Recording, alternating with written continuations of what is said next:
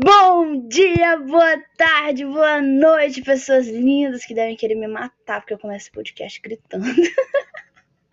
Essa merda dessa garota fica gritando, caralho. Mas vamos lá, gente. Mais uma leitura de texto. Esse texto de hoje é um texto muito triste. Ah, se eu comecei animada, eu vou terminar aqui refletindo a vida. Ele se chama Côncavo e é sobre enfim, questionamentos internos sobre momentos ruins e sobre se levantar depois. Vamos lá. Côncavo. Hoje eu me arrastei pelos cinco cantos do inferno, procurando um lugar em que pudesse ser eterno e onde pudesse me fortalecer da dor e caos de um mundo predominante em mim. A porta continua aberta. O celular está carregado. Eu moro no mesmo endereço e, como se você não houvesse, eu choro. Por ser parte de um elo quebrado pelas mãos de outros, eu choro, eu grito, eu quebro o vidro do espelho. Eu me permito ser exagero onde sempre fui silêncio. Analiso atentamente todas as frases de espetáculos que não consegui tatuar em meu corpo.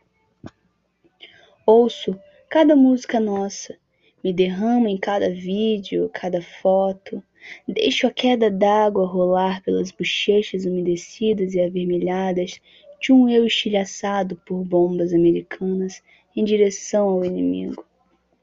Me debruço pela mesa, não pela vontade, mas pela falta de força. Acredite, eu não sou tão forte assim para reafirmar mais uma vez a minha existência. São 18 anos de conflito, três de aceitação, dois de fortalecimento, um de ascensão e alguns meses de te amar. A última luta foi a mais gostosa. Nos exatos 74 dias em que pude ser feliz e paradoxalmente sentir medo. Eu sinto medo, muito medo.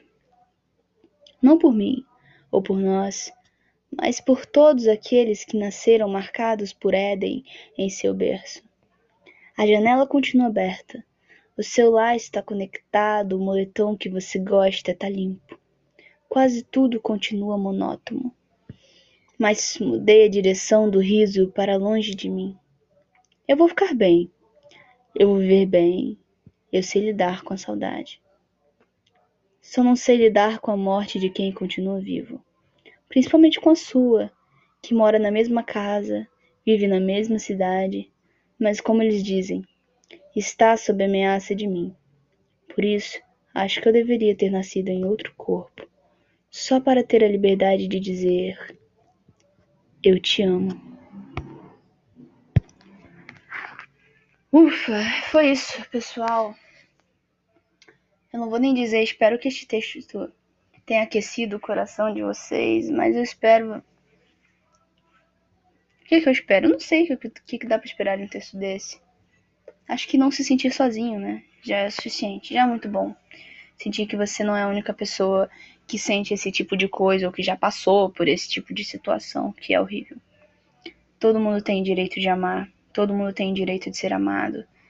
Mas infelizmente nenhuma constituição jamais poderá garantir isso pra gente, né? Nem o que, vamos combinar que nem o que estão garantindo, né? tá sendo posto em prática, mas vamos lá. Isso aí a gente ignora. Ah, espero que vocês tenham gostado e nos encontramos no próximo podcast.